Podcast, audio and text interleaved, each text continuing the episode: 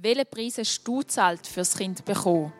Beruflich, finanziell, in der Partnerschaft, vielleicht sogar gesundheitlich? Oder wie stellst du dir Vereinbarkeit von Familie und Beruf für deine Zukunft vor? Gleichstellung in einem Paar wird durch die Geburt eines Kindes vor eine grosse Herausforderung gestellt.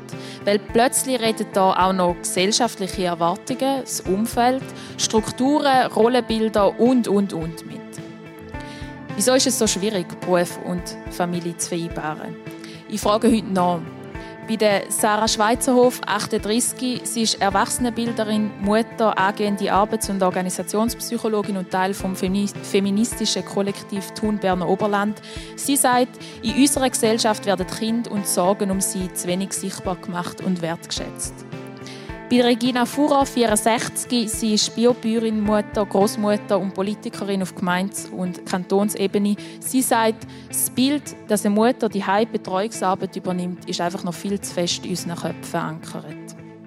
Bei der Olivia Kühni, 44, sie ist Mutter und unter anderem Leiterin Politik bei der Allianz F und Wirtschaftsjournalistin. Sie sagt, die Schwierigkeit der Vereinbarkeit lässt sich nicht einfach so abschließend lösen.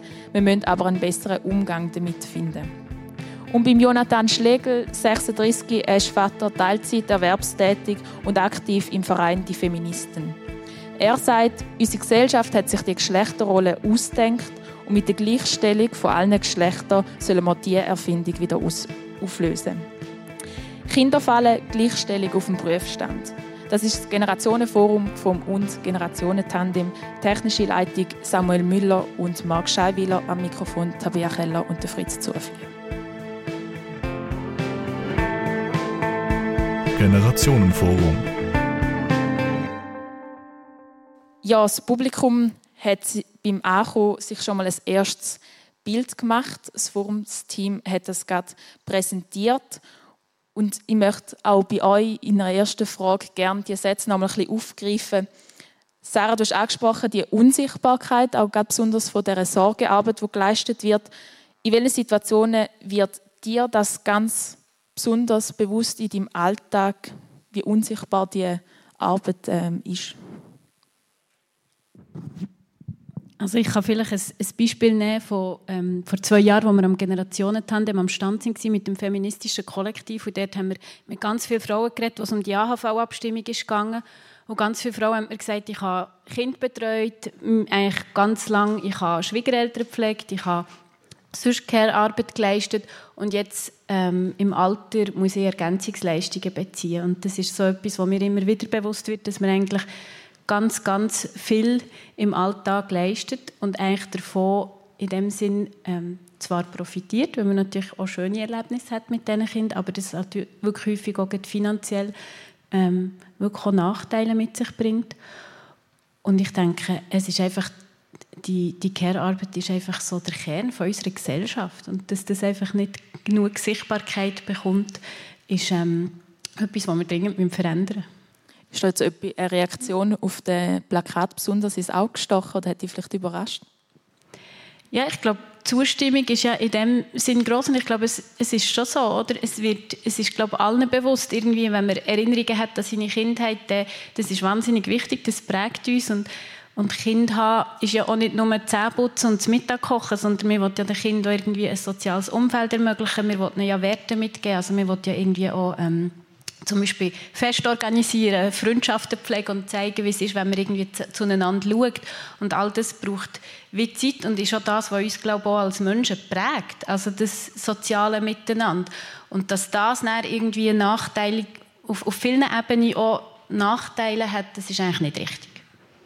Jonathan, du hast oder siehst das Problem jetzt vor allem auch in den Geschlechterrollen, die in unserer Gesellschaft so manifestiert sind. Wie schwierig ist es aus deiner Erfahrung, die verschiedenen Geschlechter für den Diskurs jetzt zu Kinder und Vereinbarkeit zu motivieren, zu mobilisieren, mit einzubeziehen?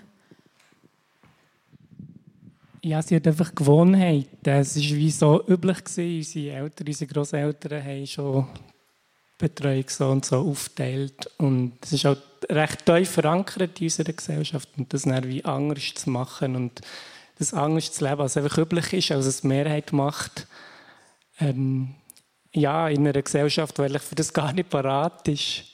Jetzt, du bist beim Verein Die Feministen aktiv. Dort könnt ihr auch ganz spezifisch Männer ansprechen. Wie einfach ist es, die zu überzeugen von euren Anliegen? Wir machen es uns in dem Sinne ein bisschen einfach, sage jetzt mal, dass wir die Leute ins Boot holen, die schon so ein bisschen wissen, um was es geht. Also wir gehen jetzt nicht irgendwie in einen Schützenverein irgendwo auf dem Dorf, weil wir wissen, ja, was erreichen wir recht. Ja, die Leute sind einfach eine andere Position dort und es wäre wie ein riesiger Kampf. Ähm, wir schaffen im Moment, oder wir diskutieren im Moment vor allem halt mit, mit Leuten, die schon so ein bisschen ähm, erkennt haben, dass es, dass es ein Problem gibt, vielleicht auch mit der eigenen Männlichkeit etc. Und die wie da zur Diskussion anregen. Aber wenn man jetzt irgendwie würde sagen, wir gehen ähm, ein SVP-Bauern zum Morgen oder so, ähm, wäre wahrscheinlich die Wirkung ähm, nicht so eine grosse. Aber gibt es da noch Hürden, wo, also Hemmschwellen? Ja, es ist in dem Fall nicht so einfach, um da alle einzubeziehen. Definitiv, ja. Regina, Du äh, vertrittst heute eine ältere Generation. Auf welche Veränderungen in den letzten Jahren in dem Thema Kind und Vereinbarkeit bist du besonders stolz? Also ich muss einfach als erstes erwähnen, ich bin noch die Generation, die unsere Mütter noch nicht haben können wählen und abstimmen, wo unsere Mütter noch nicht haben können auswärts arbeiten ohne Einwilligung vom Ehemann. Ich bin aufgewachsen in Biel, in einer Uhrenindustriestadt. Dort hat es viele Italienerinnen, die in der Uhrenfabrik gearbeitet haben. Und die anderen, die Familienarbeit gemacht haben, waren stolz darauf. Sie haben das Gefühl, es ist ein Privileg, dass man nicht auswärts muss, muss arbeiten muss, sondern eben kann dann auch noch schon so aufkommen, heute würde man Fast Food sagen, dass man schnell Ravioli aus der Büchse gekocht hat und der Haushalt möglichst nicht so viel zu tun hat gegeben. Und die, die haben müssen arbeiten das waren wirklich eben vor allem in Bio äh, Ausländerinnen in der Uhrenfabrik. Also das Selbstverständnis denn von unseren Müttern ist, ist ganz anders gewesen. Wir waren stolz darauf, dass wir nicht auswärts haben müssen arbeiten. Du hast jetzt eben zum Beispiel das Frauenstimmrecht angesprochen. Gibt es noch andere so Veränderungen, wo du findest, da ist wirklich etwas gegangen in den letzten Jahren?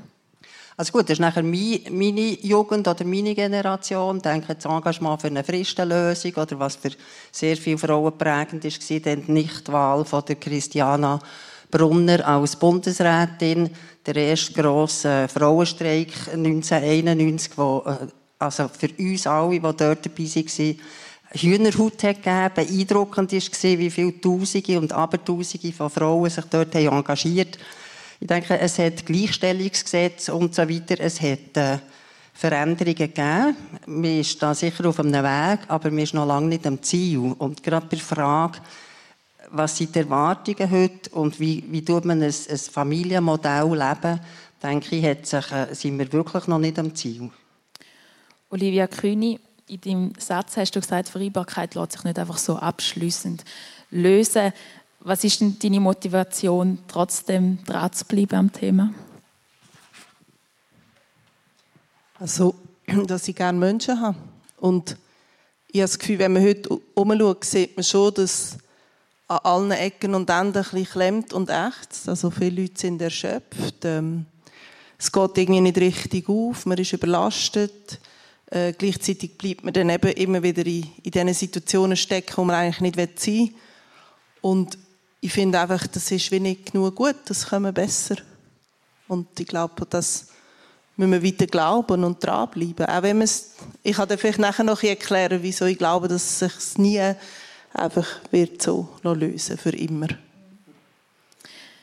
Ja, bevor wir jetzt richtige Diskussion starten, möchte ich gerne noch zwei Vorbemerkungen machen.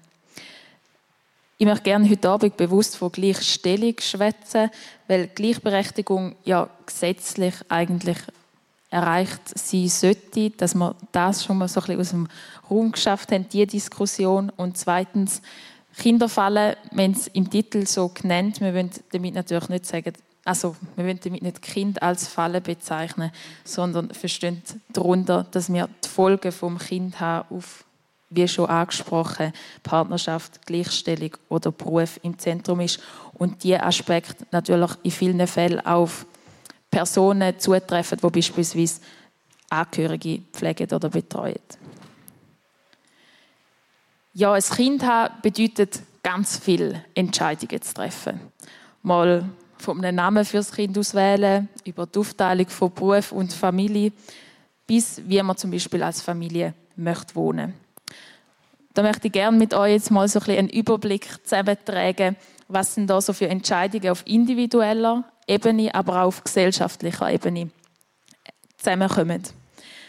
Jonathan, was verändert sich ganz konkret in einer Partnerschaft, wenn ein Kind auf die Welt kommt?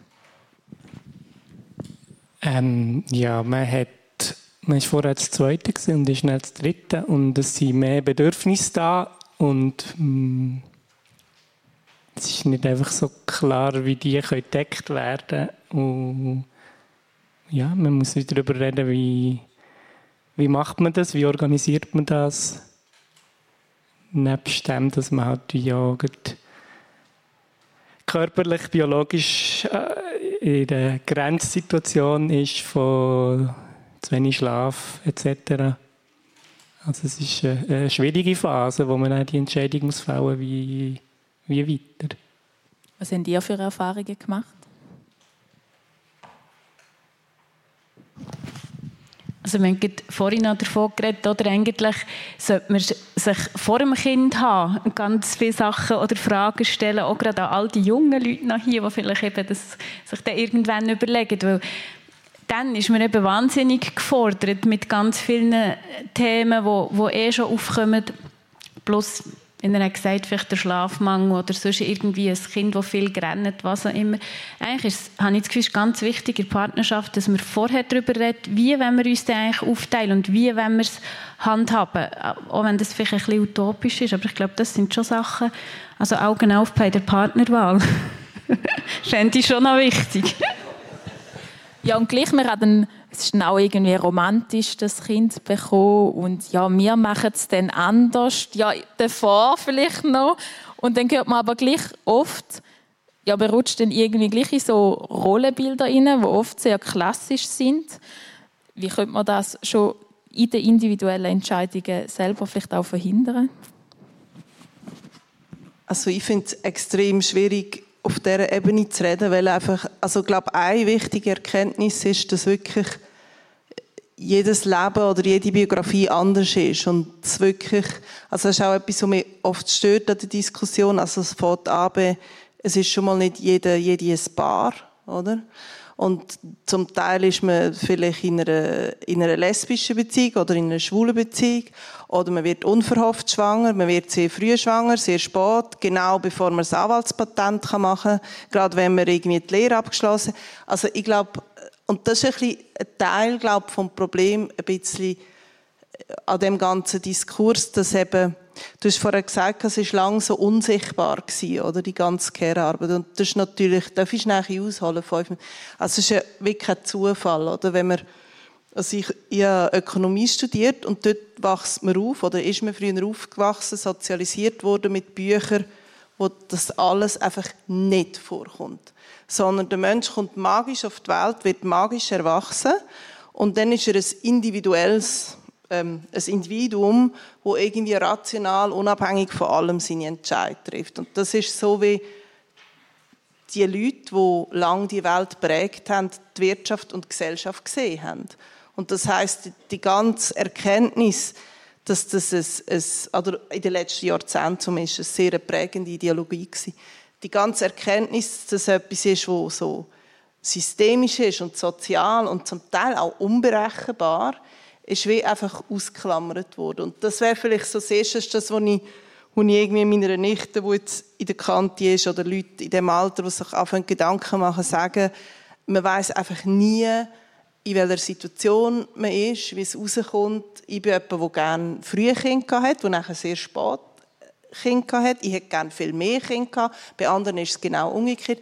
Und das ist wie so, ich glaube, oft weiß man auch nicht genau, was, mit, was es mit einem macht. Es verändert einem, es verändert den allfälligen Partner, Partnerin, es verändert das ganze Familiensystem. Und das ist vielleicht das Wichtigste, was ich mir wünschen würde an der Diskussion in der Schweiz. Ähm, ihr habt es auch schon gesagt, mit der Wertschätzung und so, ein bisschen mehr Respekt von wie groß das ist, wie, wie fordernd das ist. Es kommen Kinder mit Beeinträchtigungen zur Welt. Also alle die Themen, dass man dort wie so ein mit einer gewissen Demut und darum komme ich auch wieder zu dem, man kann das nicht einfach wegrationalisieren. Und dann können alle arbeiten von morgen bis zum Abend und alles ist tiptop. Also das wird als Menschen immer ein, ein Thema bleiben. Ja. Und es kommt, glaube ich, wirklich immer ein bisschen anders an, als man gemeint hat. Das ist, glaube ich, schon ein bisschen Konstante. Also vielleicht noch mal ganz kurz als Ergänzung, was verändert hat für mich, als ich Kinder bekommen habe. Ich muss sagen, ich hatte das Privileg äh, als Biobäuerin, dass wir eben Beruf und Familie vereinbaren konnten. Es war klar, der Vater ist auch immer rum. Wir haben gemeinsam den Betrieb geführt. Wir haben gemeinsam zu den Kindern geschaut. Das Einzige, was war, wir waren als Schwiegereltern mit sehr einem traditionellen äh, Rollenbild, die nicht hat, verstanden dass ich auch melken dass ich auch Traktor gefahren dass ich auch verantwortlich war für den Betrieb. Also ich musste dort auch müssen, mein, äh, äh, mein Platz, äh, für meinen Platz kämpfen. Aber es war nicht innerhalb der Kleinfamilie, sondern es war innerhalb vom, vom Hofsystem mit den Schwiegereltern. Aber für mich ganz klar ein Privileg, von einem, von einem System, dass man gemeinsam mit dem Partner Kind und Beruf und Alltag hat können aufteilen und, und leben zusammen. Wir können gerne auf das noch später schwätzen. Es ist ja so, jetzt redet irgendwie die Gesellschaft gleich noch ein Wörtchen mit. Was sind denn eurer Meinung nach die strukturellen Gründe, wieso dass es so schwierig ist, die Gleichstellung beizubehalten, wenn ein Kind auf die Welt kommt? Sarah? Also das, was Olivia vorhin vielleicht hat gesagt, oder so es wird ja wirklich als, es ist wie eine Art eine unsichtbare Ressource. Eigentlich würde unser ganzes Wirtschaftssystem nicht funktionieren, wenn die Eltern die Arbeit nicht leisten würden. Und es ist aber gleichzeitig eben, es ist einem gar nicht bewusst, also es ist so eine Selbstverständlichkeit, dass man, dass man sich gar nicht bewusst ist. Und ich glaube eben schon nur das, das sichtbar machen, zu wissen, was es alles heißt, wie groß vielleicht eben auch dass es ist, das ist sicher etwas ganz Wichtiges. Und ich denke schon, oh, die Rollenbilder müssen sich ähm, einfach wie, wie wandeln, damit wir dort auch einfach freier können entscheiden können. Wo ich denke, kann man sowieso darüber philosophieren, wie frei dass wir können entscheiden können, von Sozialisierung her, die wir bis jetzt erlebt haben, sind wir dort nicht frei, weil wir eben die Erwartungen kennen, die gesellschaftlichen Erwartungen kennen. Und es darum schon wahnsinnig wichtig wäre, dass sich dort auch in diesen gesellschaftlichen Bildern und in diesen Strukturen, da kommen wir ja vielleicht dann auch noch darauf zurück, oder was es wirklich auch mehr vielleicht auch noch politisch und von den Möglichkeiten braucht, für dass man überhaupt Entscheidungen, freie Entscheidungen kann treffen kann. Weil das kann man eigentlich im Moment noch nicht. Oder sehr häufig kann man es nicht. Ich wollte vorhin etwas anfügen. Ja, vielleicht etwas Kontroverses. Wir sind uns ja alle so einig drum. Also, das mit der, mit der Wahlfreiheit finde ich immer ein bisschen problematisch, weil also ein Grund, dass wir in der Schweiz bei dem Thema so ein bisschen hinterdrein sind, ist eben auch neben vielem anderem, wo wir alle wissen, ist schon auch der Wohlstand vom Land. Also du hast vorher angesprochen, oder? Es ist schon immer noch fest so, das Müssen arbeiten, oder? In vielen Köpfen. Und das ist ähm, ein Grund, dass sich zum Teil auch nicht verändert, ist, weil es einfach auch nicht eine kritische Masse an Müttern, sage ich jetzt spezifisch, ähm, mühen oder de, dem Druck lang nicht ausgesetzt sind und das ist eigentlich wie so ein man hat es dann so negiert, oder? Weil die, die darüber diskutiert haben, eigentlich den Druck nicht gespürt haben oder die Not nicht gespürt haben und auch in der Gesellschaft man gefunden hat, ja, das ist ja schön, wenn man daheim sein kann. Aber das Problem ist, die, die eben mühen, also neben denen, die wollen, ähm, die mühen zum Familieneinkommen beitragen. Und das sind heute eben fast alle. Also es ist heute fast nicht mehr so gut möglich, vor allem in der Stadt. Ähm, ähm, eben abgesehen von dem, ob es wünschbar ist, jetzt einfach mal, dass es auch wirklich eine wirtschaftliche äh, also das Einkommen der Frau ist ernst zu nehmen. Das ist ein wichtiger Beitrag. dass Familien überhaupt überleben können. Und ich glaube, das ist etwas, wenn man dort ein bisschen anfängt einzusehen, es ist eben nicht nur eine Wahlfreiheit, sondern ganz viele äh, erwachsene Menschen müssen halt einfach irgendwie Geld verdienen. Egal welches Geschlecht. Und wir müssen irgendwie möglich machen, dass sie das machen können, ohne komplett auszubrennen dabei. Das wäre eigentlich eine Denkweise, die ich mir wünschen würde. Wenn, wenn es dann möglich ist oder man sich entscheidet, anders zu leben, ist das ja gut. Aber wir müssen für die die Infrastruktur schaffen, die sie brauchen. Wir bauen ja auch nicht den SBB nicht, weil irgendwie eine gewisse Prozentzahl sie nicht braucht. Oder? Wir müssen sie bauen für die, die sie brauchen. Es ist so, dass die individuellen Entscheidungen ja dann eben auch ein Stück weit auf die Strukturen prallen. Also ob Mütter nach der Geburt zum Beispiel einen längeren Mutterschutz als Väter das heute in der Schweiz haben, nur als zum ein Beispiel nennen. Das heißt, die individuellen Entscheidungen sind irgendwie beeinflusst von diesen strukturellen. Jonathan, hast du das Gefühl, kann man die Ebene überhaupt abgrenzen? Oder wo sind in dem Thema, ja, wir sagen, das ist wirklich ein individuelles Problem und wo ist die Struktur? Es ist ein Problem auf allen Ebenen, aber in diesem Fall müssen auch alle Ebenen irgendetwas dagegen machen. Weil sonst sage ich auf individueller Ebene, ja, ich kann es ja nicht ändern, es ist ein gesellschaftliches Problem. Und die Gesellschaft sagt dann, ja, wir brauchen halt mal einfach Menschen, die neue Familienmodelle leben und das einfach ausprobieren. Also es braucht auf so vielen Ebenen braucht es eine Veränderung.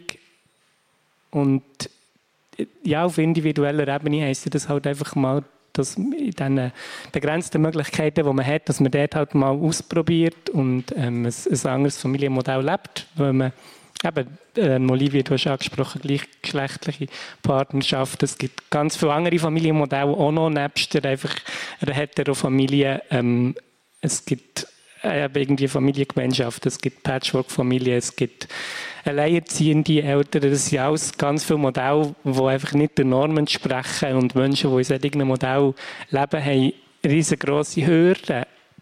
Vielleicht muss man es aber halt irgendwo durch auch einfach machen und in der Gesellschaft braucht es braucht es Veränderungen, also muss man auf jeder Ebene halt ansetzen. Wie fest fühlst du dich selber deine individuelle Entscheidung jetzt als Vater von diesen Strukturen auch unter Druck? Ja, schon. Also, Denken Sie die vielleicht auch ein? Ähm,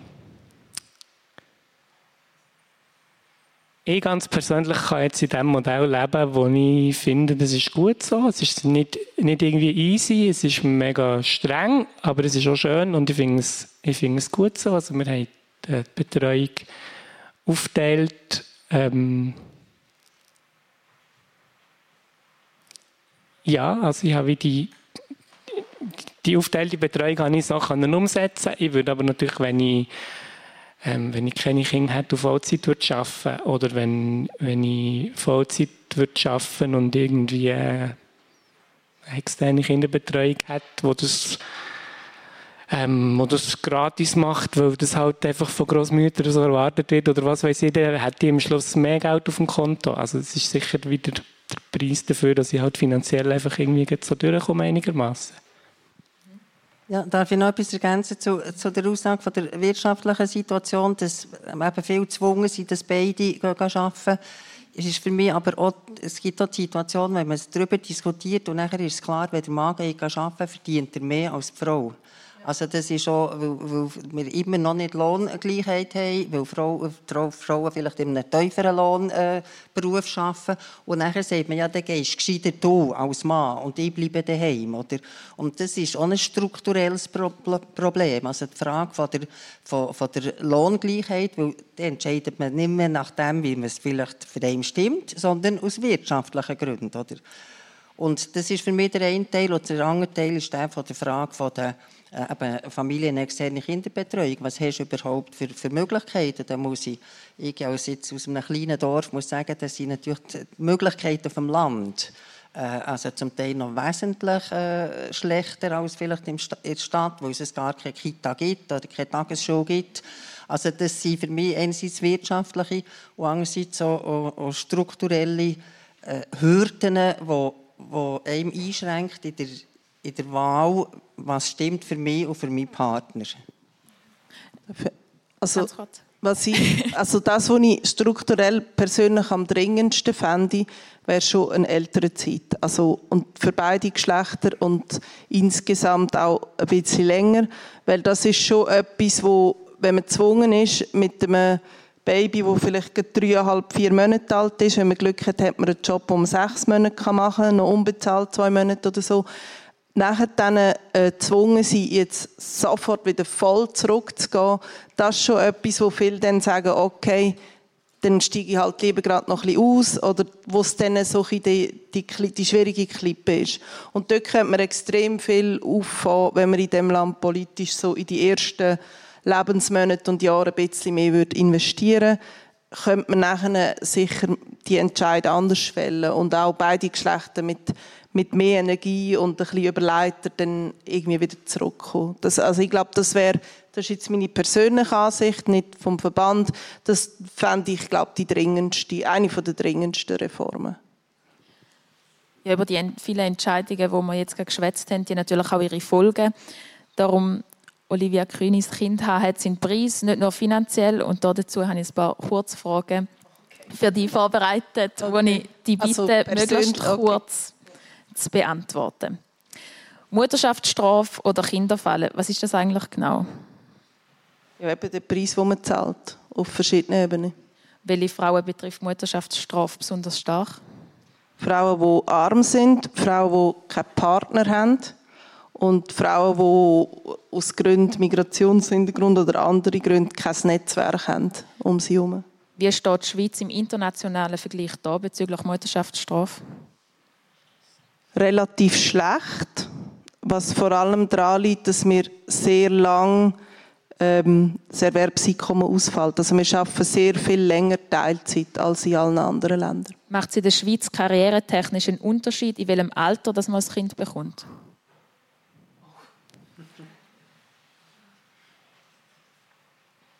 Ich glaube ja. Erwerbsarbeit lohnt sich lohnt sich aufgrund der hohen Kosten für die Fremdbetreuung für viele Frauen eigentlich gar nicht. Was sagen Sie diesen Frauen, wieso die Frauen gleich einer Zahl der Erwerbstätigkeit sollen nachgehen Erstens, weil es viel anstrengender ist, daheim zu sein. also, finde ich. Ähm, zweitens, weil es äh, mehr ist als nur das momentane Einkommen. Es ist auch Perspektive auf die ganze Biografie raus, für einen persönlich. Und drittens, weil das Risiko einfach zu gross ist, dann so abhängig zu sein vom Einkommen von jemand anderem.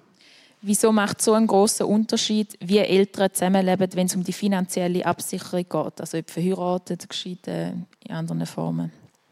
Das ist äh, rechtlich politisch so gewollt gewesen. Das ist das patriarchale Modell, wo unser Staat darauf aufgebaut hat und wo immer noch Überbleibsel äh, jetzt in der Rechtsordnung drin sind. Wie wird Kinderbetreuung in der Pension ausgezahlt? Also in der Pensionskasse BVG? Äh, gar nicht. Dort spielt es gar keine Rolle. Was kostet, der AV schon. Was kostet die Gesellschaft die Unsichtbarkeit von der unbezahlten Betreuungsarbeit? Ja, die Gesellschaft profitiert davon. Sie zahlt nicht drauf, sie profitiert davon. Wir haben eine sinkende Geburtenrate. Was bedeutet das für unsere Gesellschaft? Das ist ein Punkt, der mich extrem beschäftigt. Ich finde ähm, nicht nur, man kommt immer mit der Sozialversicherung und so.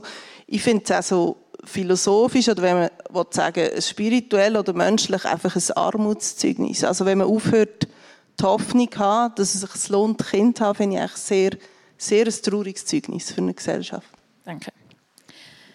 Ja, eine der Hauptfragen oder Entscheidungen ist, wie will man als Paar Arbeit und Familie aufteilen.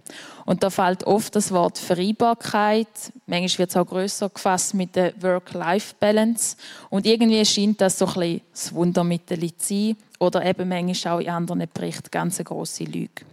Aber was bedeutet das eigentlich? Und darum würde es mir fest wundern, was versteht ihr unter Vereinbarkeit von Familie und Beruf?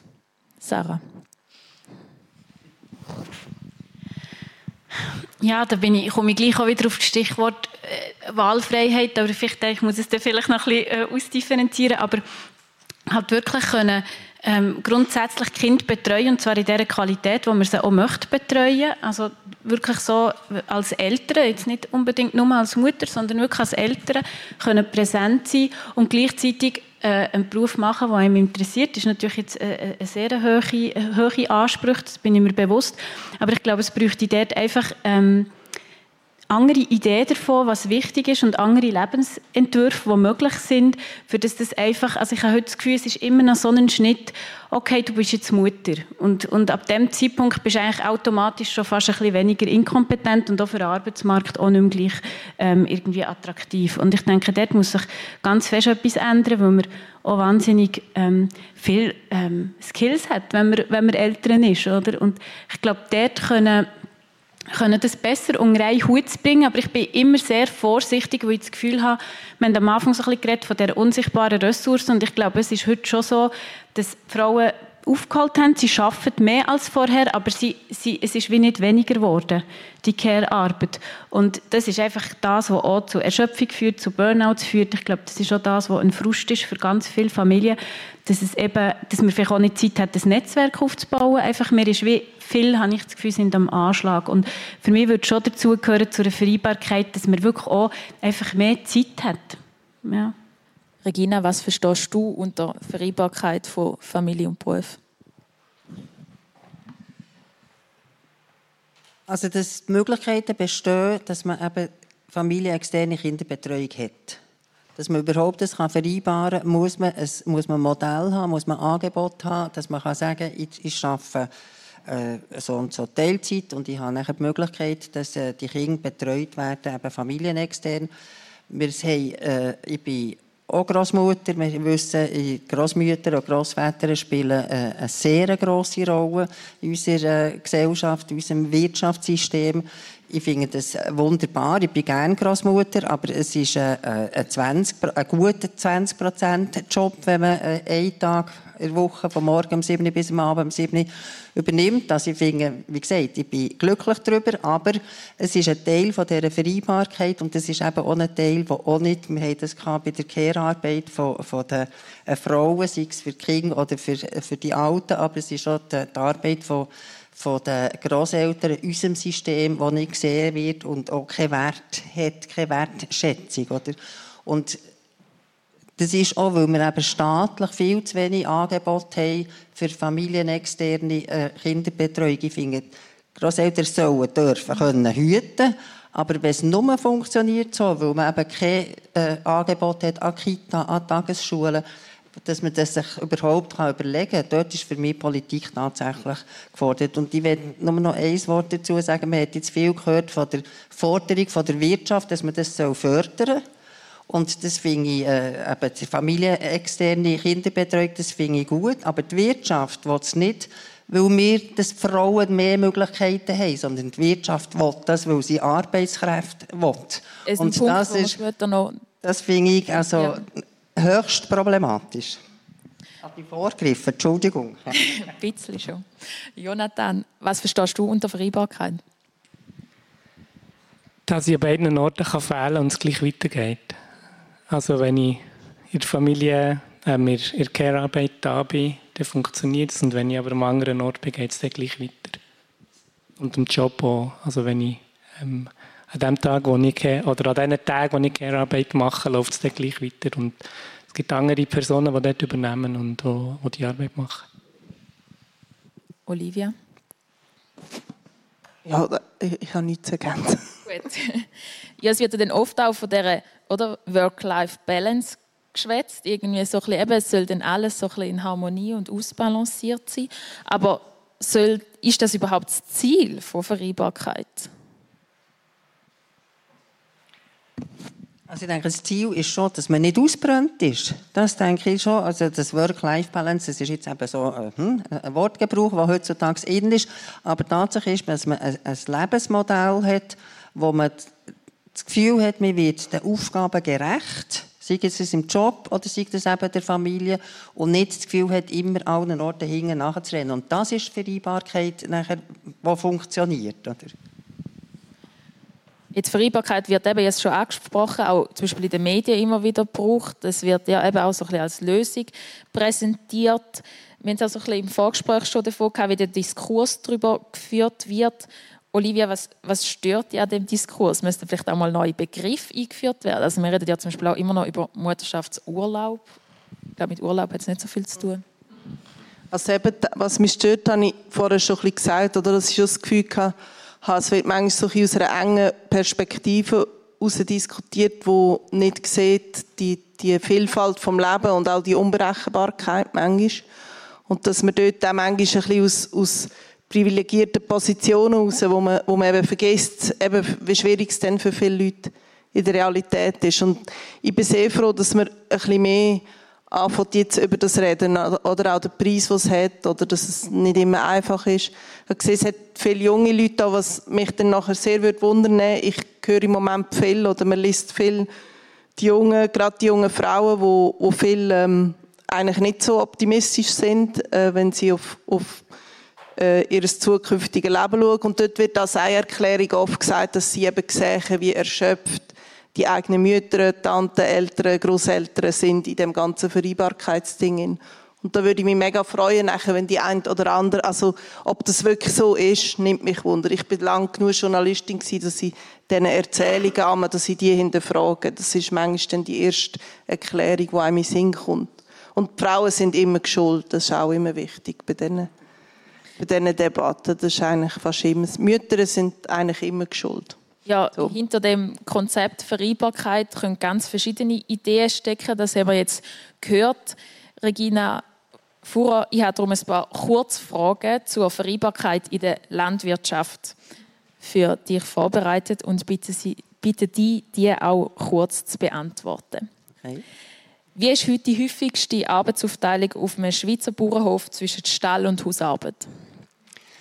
Die häufigste ist immer noch sehr äh, rollentypisch, wobei durch das, dass Männer zum Teil auswärts arbeiten, haben die Frauen ihren Platz im Stall mittlerweile auch gefunden. Was bedeutet Kinderfallen für eine Bäuerin? Das ist kein Fallen. Die Frage, ob Arbeit und Kind, ob Arbeit oder Kind, hast du dir nie müssen stellen. Bist du froh darum? Ja, da bin ich sehr froh drum. Ich wäre nicht die gewesen, die sich hätte beschränken auf Familienarbeit. Ich war aber auch äh, eine extreme Glockere. Ich hatte also es auch nicht ganz einfach gehabt, äh, familienexterne äh, Kinderbetreuung zu organisieren. Und wie gesagt, ich hatte das Glück gehabt, das unter einen Hut zu bringen. Kommt die unbezahlte Care-Arbeit in der Landwirtschaft durch das, dass man es eben fast nicht trennen kann von dieser bezahlten Arbeit, mehr Anerkennung als an anderen Orten? Nein, die bekommt äh, nicht mehr Anerkennung. Im Gegenteil, wir bekommen sogar als Bäuerinnen, zumindest meine Generation, nicht einmal für die Arbeit auf dem Hof Anerkennung. Wo ist der grösste Nachteil davon, dass Kind und Arbeit so nah aufeinander sind?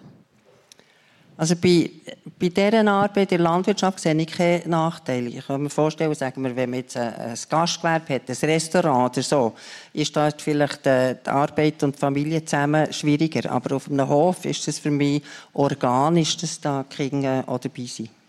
Gibt es einen Stadt-Land-Graben im Thema Kinderfallen? Ja, ich denke, auf dem Land ist es äh, noch dieses Rollenbild noch stärker, also jetzt nicht nur in der Landwirtschaft, sondern in den ländlichen Dörfern, ist das Rollenbild noch stärker verankert als in der Stadt. Und was könnten andere Branchen aus der Landwirtschaft lernen bezüglich Vereinbarkeit? Ui, das weiß ich nicht. Danke. Ja, wir haben jetzt immer so ein bisschen geschwätzt, was ist Vereinbarkeit, wie könnte die aussehen? Und jetzt ist auch so ein bisschen meine nächste Frage, wie soll sie denn aussehen. Ja, Vereinbarkeit heißt beispielsweise auch immer die, die Vereinbarkeit von der zahlten und unzahlten Arbeit. Und dort ist die Wertschätzung für die unzahlte, wie wir jetzt heute schon oft angesprochen haben, noch viel zu gering. Ist eurer Meinung nach eine, erfolgreiche, oder das ist jetzt vielleicht das falsche Wort, eine zufriedenstellende Vereinbarkeit möglich, ohne dass sich dort zuerst etwas verändert? Also was meinst du genau? Dass sich, muss sich zuerst etwas bei der Wertschätzung von der unbezahlten Care-Arbeit ändern, bevor man wirklich eine zufriedenstellende Situation bei der Vereinbarkeit kann erreichen kann? Ich Das ist gut. Also ich glaube, ähm, vor allem mal, eben, wir haben es vom Unsichtbaren, die Anerkennung dafür, es muss noch nicht mal unbedingt eine Wertschätzung sein, das wäre schön, aber die Anerkennung dafür, wie viel das es ist und wie, wie maßgeblich es ist. Und ich glaube, auf dem Weg sind wir im Moment ein bisschen, dass man will einfach so viel das probieren zu vereinbaren, weil eben auch die Männer es jetzt sehen, noch mehr, oder? Dann, dass man einfach mal, ich glaube, das auch von ernst nehmen, das wäre, ich glaube, das ist schon eine, eine zwingende Bedingung, dass man es ernst nimmt. Und das, also das Belächeln von der unbezahlten Arbeit ist sicher eines der Grundprobleme gewesen, oder? Früher hat man immer gesagt, ein bisschen Haushalt da, oder? Das war sicher ein, ein Grundproblem gewesen. Ja, ich denke bevor man überhaupt Wertschätzung dafür haben kann, muss man es zuerst mal wahrnehmen und zuerst mal sehen, dass sie überhaupt passiert und das nicht einfach so, oh, jetzt ist plötzlich, jetzt plötzlich die Wäsche weg. Ähm, nein, die ist nicht plötzlich weg. Die ist gewaschen worden von einem Menschen und das ist Arbeit. Und, ähm, das ist etwas, was man sicher auch innerhalb vom Familiensystem oder einfach von dem System, wo man lebt, auf individueller Ebene kann machen die, die Sichtbarkeit dort wirklich drauf zu zeigen. Nochmal ganz etwas Kleines, was mir jetzt in den Sinn ist, meine Tochter, ähm, die Jüngere ist 16 und sie hat das letzte Mal, das erste Mal eine Woche allein daheim sein und hat eine Kollegin gehabt und ähm, hat dann da Ordnung gehabt, wo wir sind zurückgekommen und hat dann gesagt, es ist schön gewesen, aber es ist einfach so anstrengend zu allem. Und dann musste ich sagen, ja, ja, das ist es eben. Es gibt einfach zu tun. Wenn es um Vereinbarkeit geht, dann geht es ja auch fest um den Arbeitsteil, da geht es um Arbeitgebende. Was haben die Arbeitgebenden für eine Verantwortung eurer Meinung nach, dass Vereinbarkeit besser möglich ist? Oder wie weit geht ihre Verantwortung vielleicht auch?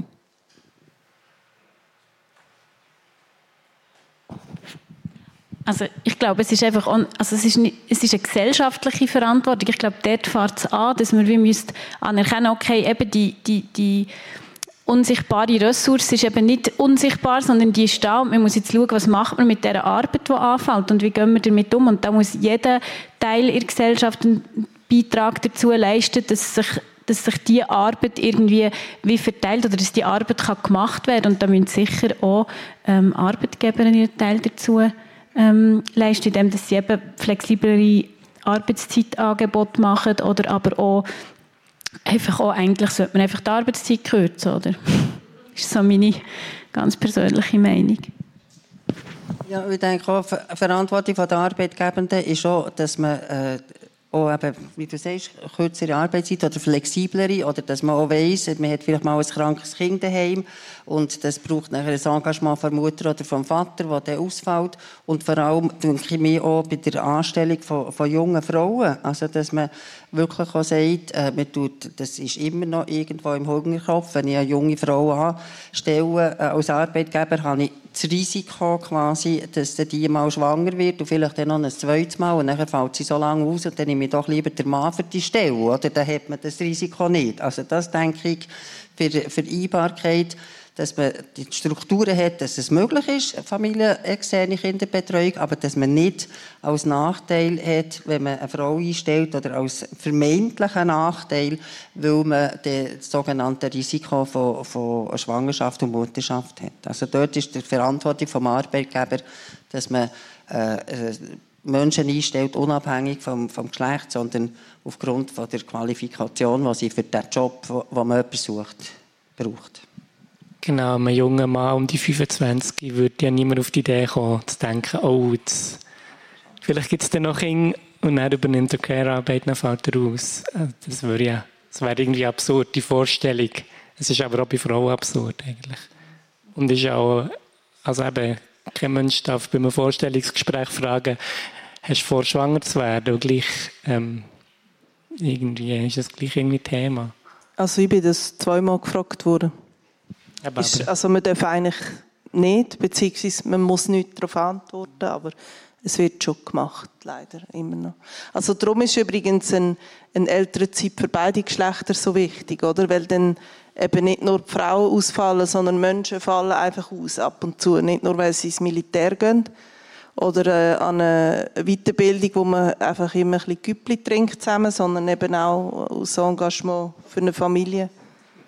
Ja, oder Sport ist auch beliebt, I und S. Also es gehört ja alles, wir haben ein Land vielleicht noch, wo, wo stark vom Milizsystem lebt und man muss nicht so eine Gesellschaft haben, man kann eine Gesellschaft haben wie, wie vielleicht zum Teil in den USA, wo einfach alles privatisiert und so ist. Aber wenn wir sagen, wir wollen so eine Gesellschaft, wo, wo freiwillige Arbeit möglich ist, wo Militär möglich ist, wo Politik möglich ist, wo aber eben auch Familie möglich ist, dann gehört es schon so ein bisschen zum, zum Gesellschaftsvertrag, zum Konsens dazu, dass halt Leute manchmal ausfallen für so etwas. Wobei als jemand, der selber mal auf der arbeitgebenden Seite war, ein Team geleitet hat, es geht auch auf beide Seiten. Ich finde, es braucht einen guten Dialog von beiden Seiten. Und meistens kann man es ja gut planen und gut abmachen, also wie, wie die Auszeiten, wie man die kann regeln kann. Aber es ist für kleine Firmen schon nicht ganz einfach. Das muss man fairerweise schon auch sagen. Ja, und mir geht dann manchmal, wo selber noch vor der Entscheidung steht, Kinder ja oder nein, manchmal so ein bisschen durch den Kopf, kann man sich dann gleich beruflich besser oder schlechter verhalten vor dem Kind bekommen? Oder günstiger oder nicht? Also meinst du jetzt günstiger, für dass es näher mit der Vereinbarkeit gut rauskommt? So? Ähm, also grundsätzlich sollte es in jedem Beruf, in jeder Branche möglich sein, Teilzeit zu arbeiten, denke ich mal. Ähm, ich weiß nicht, wie es jetzt in einem Bundesrat wäre, das ist jetzt vielleicht ein, ein schlechtes Beispiel, aber grundsätzlich haben wir ein, ein Gesundheitssystem, wo Pflegefachpersonen arbeiten. Dort ist es mega üblich, Teilzeit zu arbeiten und unser Leben hängt an diesen Menschen. Also wenn jetzt jemand hier irgendwie einen lebensgefährlichen Unfall hat, wir dorthin und es wird im besten Fall das Leben gerettet und es geht dann auch wieder gut.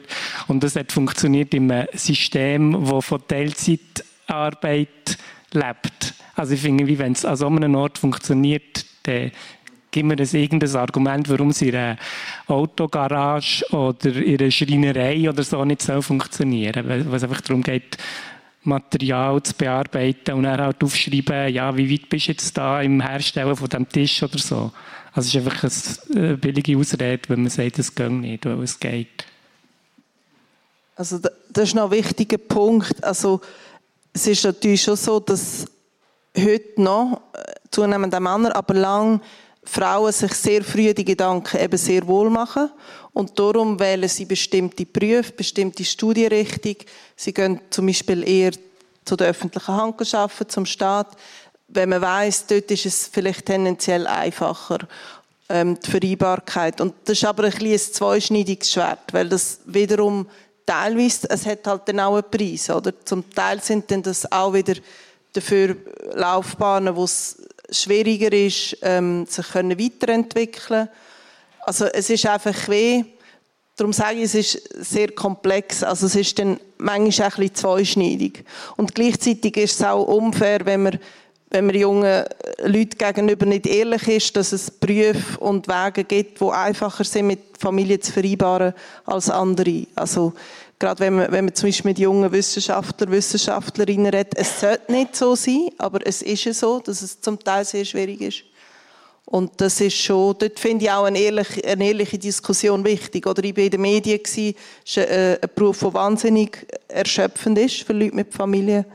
Ja, also es ist, halt, es ist schon, es sollte nicht so sein, aber es ist nicht überall gleich.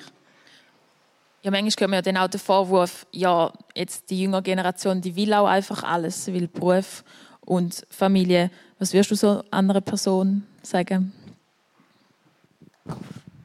Warum nicht? Also, Gibt es irgendeinen Grund, warum nicht beides möglich sein? Also.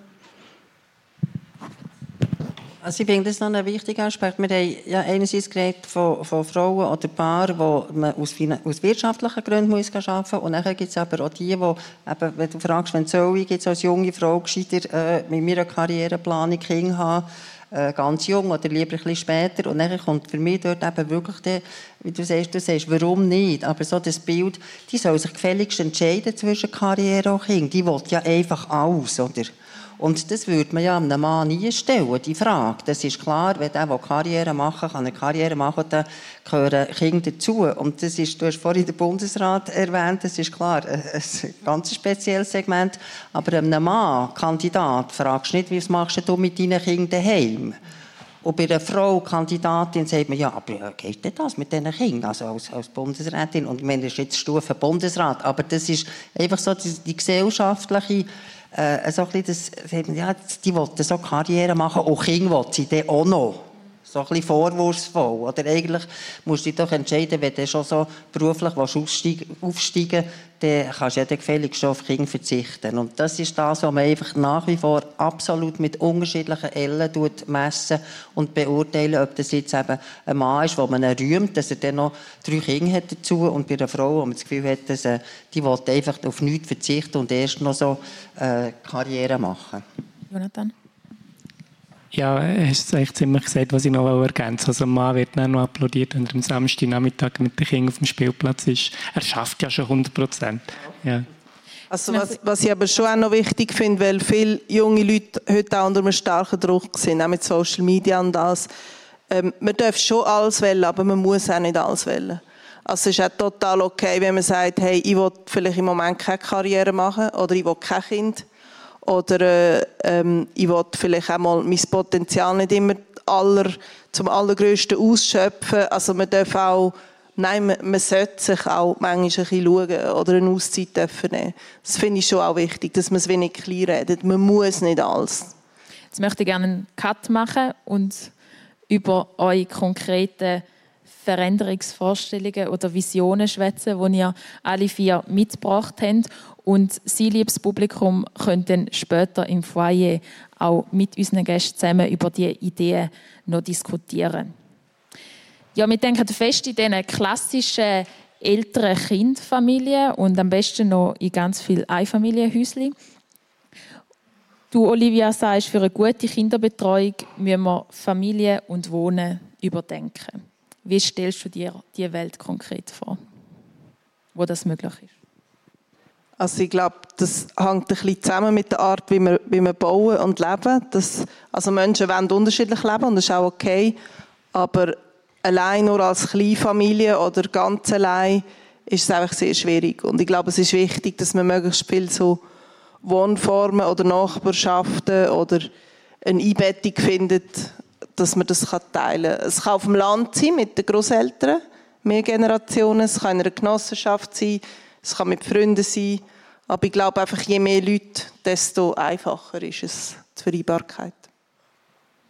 Jonathan, was würdest du sagen, wie verstehen uns auch so klassische Familienmodelle auf eine Art vielleicht auch einengen, was es noch für Möglichkeiten gibt, wie man es organisieren könnte? Ja, ich denke das ist schon, dass das sehr fest einengt, weil wir haben die traditionellen Rollensysteme, wo vom, von der Mutter das erwartet wird und vom Vater das. Und wenn wir aber dann beispielsweise alternative Familienmodelle haben, ähm, gleichgeschlechtliche Partnerschaft oder eine Patchwork-Familie. Ich lebe mittlerweile in einer Patchwork-Situation, wo es dann je nach Konstellation gibt, wie nicht einfach die Mutterrolle und die Vaterrolle, sondern noch so ein bisschen etwas irgendwie dazwischen. Und da ist einfach nicht so klar, wer hat jetzt genau da welche Rolle und was steht dahinter und das wird jetzt von einem Vater erwartet etc. Und mit dieser Diversität von diesen Familienmodellen tust du automatisch wie neue Rollerwartungen kreieren, weil es einfach das so nicht gibt als, als Erwartung. Jetzt um noch ein bisschen konkreter werden. Was hast du jetzt du für Kinderbetreuungen vielleicht organisiert oder so, wo über die klassischen Familienstrukturen oder auch Kitas hinausgehen? Also ich habe etwas mega Cooles gemacht. Ich bin, ähm, ich habe mitten in der Stadt Zürich gewohnt und ich habe im obersten Stock eine Freundin gehabt, die Ingenieurin ist aus Palästina, also die ist sich gewöhnt, um irgendwie ein mega Energiebündel und sie hat genau gleichzeitig ist sie schwanger gewesen wie ich. Und dann haben wir uns wirklich so zusammengetan. Also wir haben wirklich ähm, zusammen einerseits das Kind immer ein bisschen gepoolt, wenn jemand länger hat müssen arbeiten Und dann haben wir für einen Tag noch zusammen ähm, jemand angestellt, der eigentlich ein Ersatzoma ist für die Kinder, wenn wir beide das, die Möglichkeit nicht haben. Und dann haben wir wirklich so fast ein bisschen so im Frauenkollektiv uns irgendwie durch das durchgetragen. Und äh, das war vor allem während der Pandemie einfach Gold wert. Gewesen. Und das ist etwas, wo, wo aber wir, glaube sehr bewusst so haben wollen. Also ich wäre jetzt nicht der Typ für so eine Kommune, also wirklich nicht. Aber so, das habe ich, also das habe ich eine, eine geniale Lösung gefunden. Und ich hatte immer die Kombi gehabt. Mit Freundinnen zusammen, mit meinen Schwestern, ähm, einen Tag eben so Nanny ähnlich, nachher noch Kita und noch einen Tag mein Partner. Und das haben wir eigentlich so zusammen äh, können machen und auch mit relativ viel Ruhe. Also wir hatten recht Glück gehabt dort. Weil manchmal ja, klappt dann etwas nicht mehr. Sarah, was würdest du sagen, ist das die Zukunft von der Kinderbetreuung? Die Vergangenheit, ehrlich gesagt. So hat man es eigentlich früher oft gemacht, oder? Mit den Cousinen, mit den Schwestern, mit den Freundinnen, Nachbarn. Ja.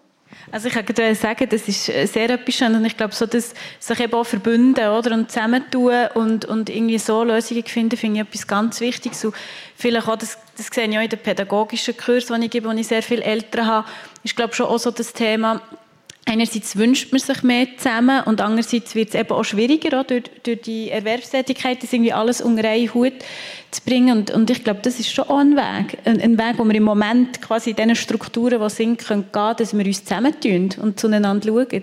Hm, Finde ich eine gute, ja, ist eine schöne Art.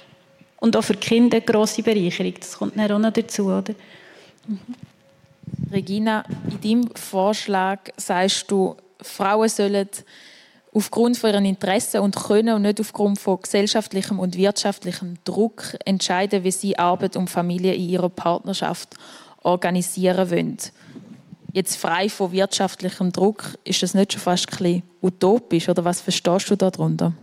Ja, also man muss ja ein bisschen Visionen müssen ein bisschen utopisch sein, oder? sonst kommt man ja nie ein bisschen, ein bisschen weiter. Aber also meine Vision ist schon, dass man einfach die die, Wahl, die Wahlfreiheit hat. Man kann sich auch entscheiden, ich entscheide mich für die Familienarbeit und mache keine, äh, will keine Arbeit extern. Oder dass der Mann sich auch entscheiden kann.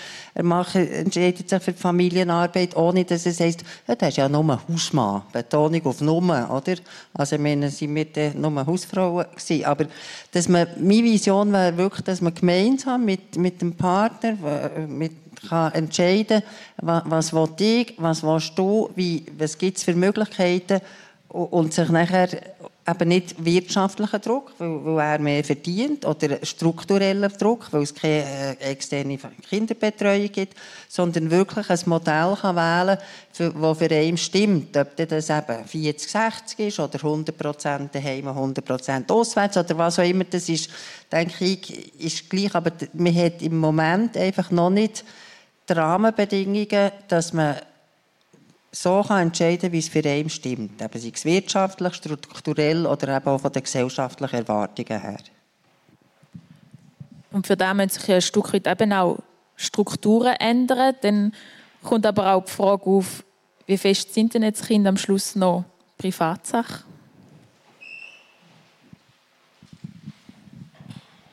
Ähm, ja, es gibt sicher Themen von den Kindern, die Privatsache sind und so bleiben. Und es gibt aber auch gewisse Verantwortungen, die, die der Staat hat und die die Gesellschaft hat. Also die Schule beispielsweise ist ja auch nicht Privatsache.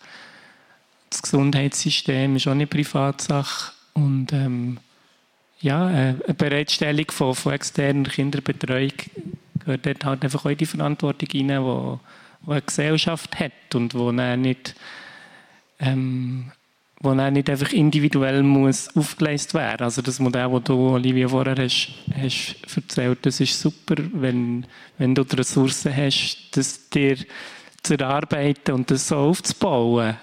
Aber das haben natürlich einfach auch nicht alle Menschen. Und von dem her braucht es einfach auch, ja, es braucht wirklich die Vielfalt von, von den Betreuungsmöglichkeiten, dass man eben wirklich die Wahl hat, und wirklich die Wahl hat und nicht einfach reinrutscht und er halt einfach das, was es halt einfach gerade so gibt, muss nehmen.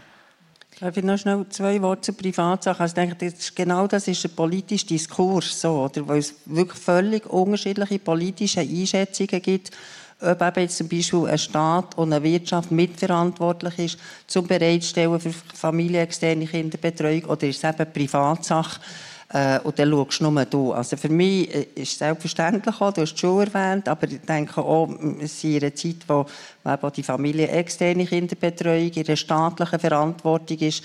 Aber das sind, dort, dort spalten sich die politischen Einschätzungen und dort ist für mich auch die Frage, wie kommen wir politisch auch weiter? Da hat man relativ viel äh, noch Widerstand aus äh, gewissen politischen Seiten. Genau, also wir sind jetzt hier so zur vierten, fünften Wohlfühlrunde, wo uns alle einig sind, aber das ist natürlich nicht die gesellschaftliche Mehrheit. Also wenn man schaut, ähm, dass ein Vaterschaftsurlaub einfach so knapp irgendwie durchgekommen ist, oder auch nicht, ich weiß nicht mehr wie viel Prozent genau, aber es ist auch nicht klar gewesen, dass es einfach so durchkommt.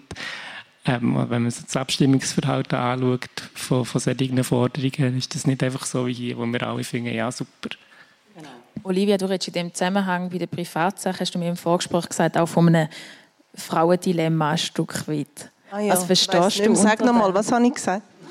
Ja, was denn auch Konsequenzen sind, wenn Kinder nicht mehr Privatsache sind. Wenn da plötzlich ganz viel mit ihnen schwätzen. Ah, ja, jetzt weiß ich wieder, was du meinst. Also das war aber ein kleiner Exkurs. Also einfach das allgemein, das Thema, wie privat sind Kinder, ist ja wie, also es gibt äh, die Diskussion im Feminismus sehr stark, ähm, sind Kind und die Art, wie man Kind hat, allgemein gut oder nicht. Und es ist dort ein rechter Kampf gewesen, dass man hätte können sagen, so Themen wie Schwangerschaftsabbruch ist nicht etwas, wo irgendein Papst darüber zu befinden hat, sondern das ist eine Privatsache. Oder so Themen, wie viel Kind will ich, wann will ich Kind, mit wem will ich Kind das war ein langer Kampf, dass man eben sagt, das ist nicht einfach allgemein gut, sondern das sind sehr private Entscheidungen. Und darum ist es weh, habe ich hier einfach darauf hingewiesen, dass, dass das immer ein bisschen eine heikle Gratwanderung für Frauen in der Geschichte war, oder umgekehrt, wenn man, ich sage mal, eine sehr religiös prägte Kultur hat, eine christlich oder muslimisch oder wie auch immer, wo Kinder dann eben einen höheren Stellenwert haben. Das ist auf einem Weg gut, oder, das Element. Das hat dann auch immer die Elemente von der Förderung, von Familie. Aber manchmal kann es dann eben auch dazu führen, dass man gewisse Vorstellungen hat, wie eine Madonna sie hat, oder? Wie die Kinder haben auf die Welt zu kommen, zum Beispiel nur in einer Ehe und so weiter. Also es ist einfach ein Dilemma, das nicht ganz einfach ist. Aber es ist eine akademische Diskussion. Aber es war einfach ein Exkurs hier im Vorgespräch, ja. Wo vielleicht noch wichtig ist zum Bedenken. Jonathan Schlegel, Sarah Schweizerhof. Wenn wir über Veränderungen schwätzen, geht es auch darum, dass wir Rollenbilder kritisch hinterfragen. Und dazu habe ich ein paar Fragen für euch, die ich euch auch bitte, möglichst kurz zu beantworten. Jonathan, mit welchen Konsequenzen hast du als Vater müssen rechnen beim Arbeiten, wo du gesagt hast, dass ihr ein Kind bekommt? In meiner ganz konkreten Situation, Mensch jetzt, ähm, gar keine Eis Alkohol gefunden. Sarah, sollten Mama-Tage mehr Applaus bekommen von der Gesellschaft? Ja, nicht Applaus, eben wirklich äh, eine Konsequenz daraus. Jonathan, sollten Väter, die 100% arbeiten, als Rabenväter bezeichnet werden? Ähm, Menschenväter oder Vögelväter? Pensumsreduktion nach der Geburt von einem Kind. Wie schaffen wir es, dass sich die Väter diese Frage auch stellen müssen? Also, das soll ich kurz beantworten. Einfach reden in dem Fall. Reden zusammen, ja. Diskutieren. Jonathan fordert die Mütter, die Väter zu wenig auf, in der Kinderbetreuung mitzuhelfen. Nicht mithelfen, sondern einfach oh, Verantwortung okay. wahrnehmen. Aber ja. Wie siehst du das? Ja, eben, wir Mütter wir brauchen keine Hilfe, wir brauchen keine Unterstützung, wir brauchen einfach jemanden, der seine Verantwortung wahrnimmt, seinen Teil. Jonathan hätte einen Vorgesetzten bei einem Vorstellungsgespräch mal gefragt, ob Kinder für dich in den nächsten Jahren ein Thema sind. Nein. Sarah, wie wäre es für dich als Mutter gewesen, zwei Wochen nach der Geburt wieder arbeiten zu gehen? Also für mich privat wäre das keine Option gewesen. Danke. ja, ich möchte gerne auf deine Visionsidee zu reden kommen. Deine Vorstellung ist, dass man die, das, oder das Geschlecht in den individuellen Entscheidungen eigentlich keine Rolle spielen sollte und dass die Väter die Verantwortung in der Care-Arbeit auch wirklich übernehmen und dass das normal ist. Wie, wie stellst du dir das aber vor, wie man an den Punkt kommt? Also ich frage mich dann immer so, wie kann man den, den, den Care-Blick, wie haben die plötzlich die Väter?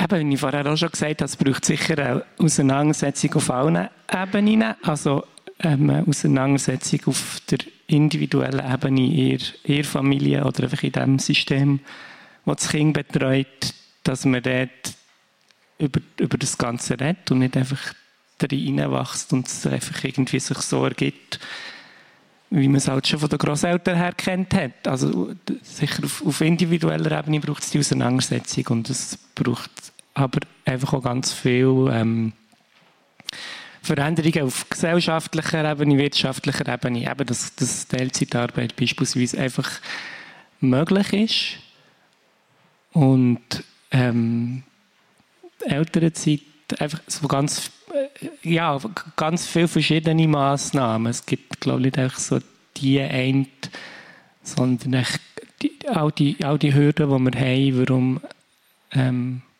ja, wo der Grund sind, warum es jetzt eben nicht so läuft, wie wir es gerne möchten. Die, die Hürden müssen wir auch irgendwie loswerden. Und das ist nicht einfach so eine einzige Massnahme. Sarah, du hast im Vorgespräch gesagt, es ist jetzt aber auch nicht nur einfach an uns Frauen, um immer die Männer darauf hinzuweisen, jetzt könntest du im Fall dort auch noch und so. Und, hm. Wie wirst du sagen, dass wir da wirklich Veränderung anbringen, dass das Geschlecht weniger eine Rolle spielt? Ja, wir haben jetzt gerade der Psychologie gehabt, wie man Verhaltenseinstellungen ändert. Das ist ziemlich ein Knacknuss. Das ist eben schon wirklich mega etwas Schwieriges. Aber ich glaube schon auch, halt gleich wirklich immer wieder das Gespräch, auch wenn es anstrengend ist, ist es auch schon, wie vielleicht Mütter äh, früher gekämpft haben für das Frauenstimmrecht, was auch anstrengend ist, sind wir jetzt halt irgendwo wie auch in einem Thema drin, wo, man, wo Energie braucht, immer wenn halt ein Wandel da ist und, und ich glaube, das gehört halt auf eine Art auch dazu. Ähm, dass es vielleicht eben für zukünftige Generationen auch wieder anders kann gelebt werden Ja, Zeit ist Geld, das wird uns ganz häufig eintrichtert. Sarah, du sagst jetzt aber, das müssen wir ändern. Wir müssen neue Maßeinheiten oder Maßstäbe finden. Gerade auch in der Arbeitswelt. Was bedeutet das für dich ganz konkret? Ja, ganz konkret ist, ist, ist schwierig, aber ich, ich denke einfach, es braucht wirklich in Zukunft wie andere Arbeitsmodelle. Also es braucht eine Arbeitszeitverkürzung. Das sind ja auch Sachen, die man eigentlich auch schon hat ausgerechnet, dass das irgendwie machbar ist und wird funktionieren. Also wir brauchen eine Arbeitszeitverkürzung oder es braucht wie Modelle. Es gibt zum Beispiel so ein mm, äh, Arbeitszeitoptionenmodell, wo man wie sagt, dass man eine gewisse Anzahl von Jahren während der Erwerbstätigkeit eigentlich kann einsetzen für eben Pflege, Kinderbetreuung und so weiter. Und zwar von beiden, von beiden ähm, also von allen Geschlechtern von allen Menschen. Also es, ich glaube, es geht schon in die Richtung, weil es, wir sehen es ja jetzt so, also wir haben Fachkräftemangel, wir haben volle Kitas, wir haben zu wenig Leute in der Pflege, also es ist wie ganz vielen Orten, wo wir, ähm, und Arbeitszeitverkürzung oder eine andere Einstellung auch zu dem, was Arbeit eben überhaupt alles beinhaltet, habe ich das Gefühl, ist, ist wie so der Grundstein für einen Wandel und das wird kommen, weil wir werden gezwungen werden, entweder helfen wir es jetzt gut aufgleisen oder wir werden eh dazu, es wird eh irgendwann so weit kommen. Das ist meine optimistische Einstellung. Was haltet ihr von dem Vorschlag? Welche jetzt Arbeitszeitverkürzung? Beispielsweise. Oder eben so neu, ja, die, die Arbeitszeit auch flexibler zu machen, vielleicht gerade auch für Auszeiten, für Familien. Also was heißt das so machen? Also rechtlich oder einfach das Unternehmen das anbieten? Zum Beispiel. Also real ist es ja so, wenn immer mehr Leute Teilzeit arbeiten, ist das ja eigentlich eine reale Arbeitszeitverkürzung. Also dass dann die reale Arbeitszeit abnimmt, durchschnittlich. Aber dann nimmt der Lohn noch ab. Ja? Dann nimmt der Lohn noch ab. Ja. Arbeitszeitverkürzung, wenn man sagt, 100 Prozent ist jetzt nicht mehr 40 ja. Stunden, sondern keine Ahnung, 35, aber der Lohn bleibt gleich. Das ist ja der, glaube ich, die Idee. Oder? Genau. Das wird also die normale Arbeitszeit verkürzen. Ja. ja.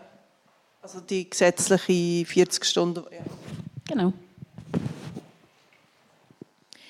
Jetzt haben wir in dieser ganzen Diskussion ja immer darüber geschwätzt, mit im Fall, man kommt die Kinder über. Jetzt gibt es ja auch Leute, die kein Kind wollen haben oder kein Kind wollen, können. Ähm, jetzt gerade, wenn man dann so neue Arbeitsmodelle auch einführt und so, wie behalten wir die Leute auch in dem, im Boot? Also eben, wir haben ja vorhin schon gesagt, wir sind ja auch eigentlich eine Gesellschaft, die, die freiwillige Arbeit braucht. Also es muss ja vielleicht auch nicht die eigenen Kinder sein, aber vielleicht tut man Kind ähm, innerhalb der Familie, von der Schwester, aber vielleicht auch, also ich habe vier Götti-Kinder, dort investiere ich auch Zeit. Also es ist ja wie immer, eben, als Gesellschaft will man ja wie zueinander schauen und da gibt es ganz viele Arten von Beziehungen, die wo, wo, wo Zeit brauchen und die Platz haben. Ich denke, das ist für alle Leute ein Bedürfnis oder für die meisten. Ja, und ich finde es ein bisschen müssig äh, zu unterscheiden, hat man Kinder oder nicht Kinder. Äh, das eine ist die Frage, wie organisieren wir unsere Wirtschaft und Arbeitswelt. Das andere ist, wie organisieren wir äh, ein, ein Familie- oder ein Kinderbetreuungssystem. Und, aber äh, das muss ja auch für Leute funktionieren ohne Kinder. Und das, äh, also, ich verstehe den Abtrag auch nicht ganz, weil ich denke, äh, der Entscheid, nicht Kinder zu haben, ist ja auch völlig berechtigt.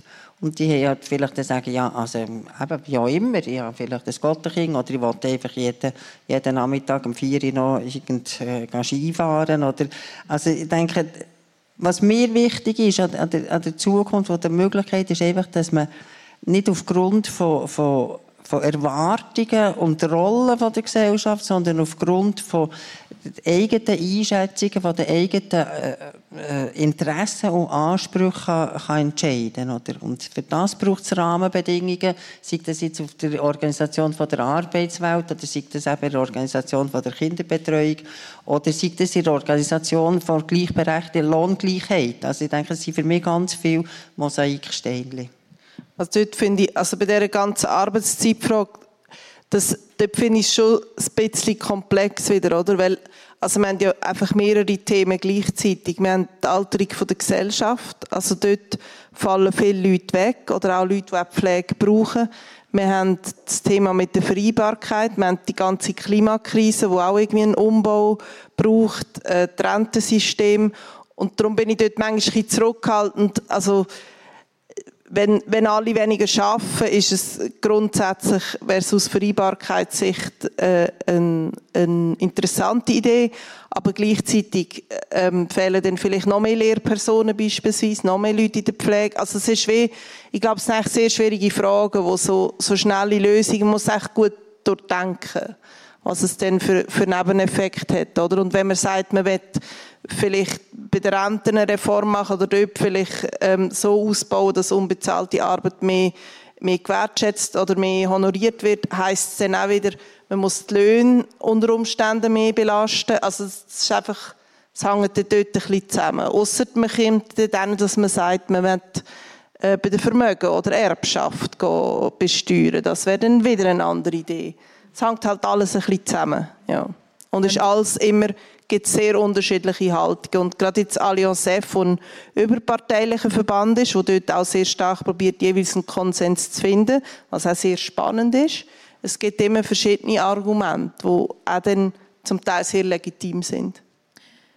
Aus Zeitgründen, wenn wir zu einer Abschlussrunde kommen. Ich bin 24-jährige Frau, kurz oder so ein mit einem Bein im Berufsleben drin, wo auf jeden Fall vor der Entscheidung steht, Kind ja oder nein. Und mit mir, gerade besonders auch in dem Saal, noch ganz viele andere. Was möchtet ihr uns gerne noch mit auf den Weg geben? Jonathan? Ähm, ja, denkt nicht aus, was, was ihr für ein Modell möchtet. Und probieren, das näher so umzusetzen. Sarah? Ich finde das wahnsinnig schwierig. Eben, das Leben passiert einem ja einfach auch ein bisschen. Also, ähm, ich glaube, es gibt kein Richtiges und kein Falsch. Aber auf jeden Fall ist es sicher eine sehr schöne Erfahrung, Kind zu haben. Olivia? Ich, ich finde es das Grossartigste, was ich gemacht habe im Leben. Ich würde es jedem empfehlen. Habt unbedingt Kinder, wenn ihr es wollt. Habt Mut, traut euch. Und dann einfach bei ein paar Sachen nicht ganz dumm sein. Also nicht irgendwie nie, nie in die AHV einzahlen und irgendwie nicht heiraten und irgendwie keine Lehre abschliessen, das ist ja wirklich klar, ein bisschen probieren. Aber ich finde auch, man muss, auch nicht, man muss manchmal auch etwas wagen. Und Kind ist ein grosses, tolles Abenteuer. Also unbedingt machen. Regina? Ja, ich habe ein bisschen angefangen, dass ich gesagt habe, als Alte, was alles schon ist gegangen in, Bezug auf äh, Gleichstellung und Gleichberechtigung in meinem äh, Lebensabschnitt. Und ich möchte einfach den jungen Frauen mitgeben, nur, äh, also reden, man muss reden miteinander, aber man muss auch fordern. Und einfach bleiben dran und fordern, dass es für euch das Modell gibt, das für euch stimmt. Nur reden längt nicht. Wenn man nur geredet hat, wären wir noch nie nachher ja. Ja, unser Podcast-Publikum die verabschieden wir jetzt schon. Für Sie vor Ort geht es jetzt im Anschluss im Foyer noch weiter, aber darum schon mal für den ersten Teil Sarah Schweizerhof, Olivia Krüni, Jonathan Schlegel und Regina Fuhrer. Danke vielmals.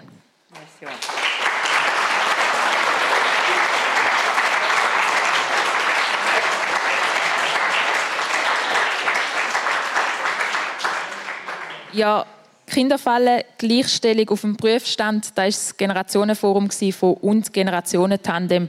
Technische Leitung Marc Scheiwiler und Samuel Müller, am Mikrofon Tabea Keller und Fritz Zufli. Klimakrise auf dem Teller, der Kampf um Bratwurst. Am nächsten Generationenforum von uns Generationentandem im März fragen wir bei einem Koch, bei einer Psychologin und bei einem Agrarökologen nach. Wieso polarisiert der Fleischkonsum so fest und wie sieht die Ernährung der Zukunft aus? Alle Generationenforen, Generationen-Talks und Politpodien von der gemeinnützigen und politisch unabhängigen Organisation und Generationentandem kannst du nachlesen und nachschauen auf YouTube, Spotify, YouTube oder am besten bei uns online www.generationentandem.ch. Generationenforum